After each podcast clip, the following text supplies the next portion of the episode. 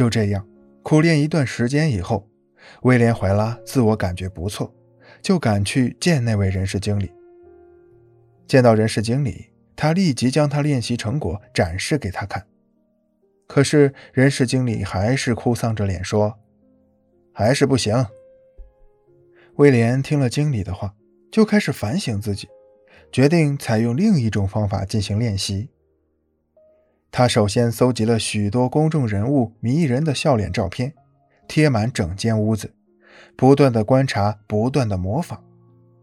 除此以外，他还专门去买了一面镜子，把这面与他身高一样的镜子摆在厕所里，每天都对着镜子做练习。这样又过了一段时间，他又去见那位人事经理。人事经理仍然板着一张脸，淡淡的说道。好了一点不过还是不够吸引人。不服输的威廉·怀拉回到家里，他比以前更加努力地进行练习。这一次，他不仅在家里练习，而且在大街上、商场里，对着人、对着树、对着天空、对着小鸟，只要一睁开眼睛，他就开始练习微笑。他就一直这样练习着。有一天早上，他在散步时，偶然碰到了社区里的管理员，很自然地微笑着跟管理员打招呼。管理员一看到他的笑脸，就笑着说：“怀拉先生，您看起来跟过去不一样了。”威廉·怀拉一听管理员这话，心里乐开了花，立即跑去见那个人事经理。人事经理见到他，对他的态度好多了。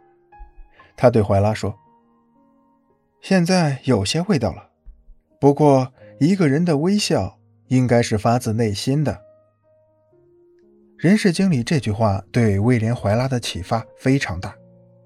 他回家之后又继续练习，经过几个月的练习，他终于悟出了一个道理：发自内心的笑容就是要真诚，如婴儿般天真无邪。终于。经过几个月的苦练，他终于成功的应聘了推销员。后来，在他的努力下，他的年收入高达百万美元，人们因此戏称他有一张价值百万美元的笑脸。故事的结尾道出了微笑价值百万的道理。威廉·怀拉之所以能成为美国的销售高手，年收入能达到百万美元。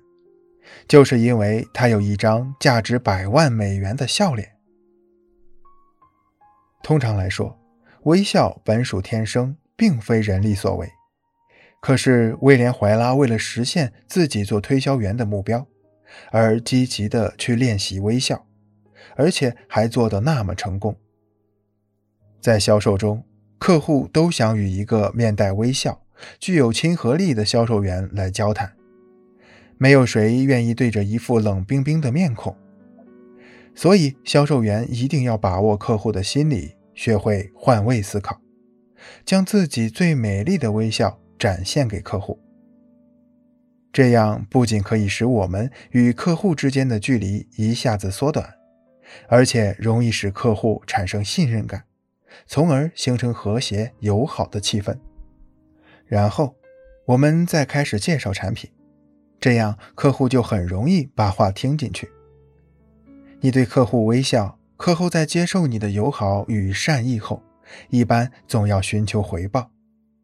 这种回报在可能的情况下，当然是购买我们的产品。所以，微笑是推销成功的助推器。甚至有时候，一桩交易能否成功，就取决于一个简单的表情——微笑。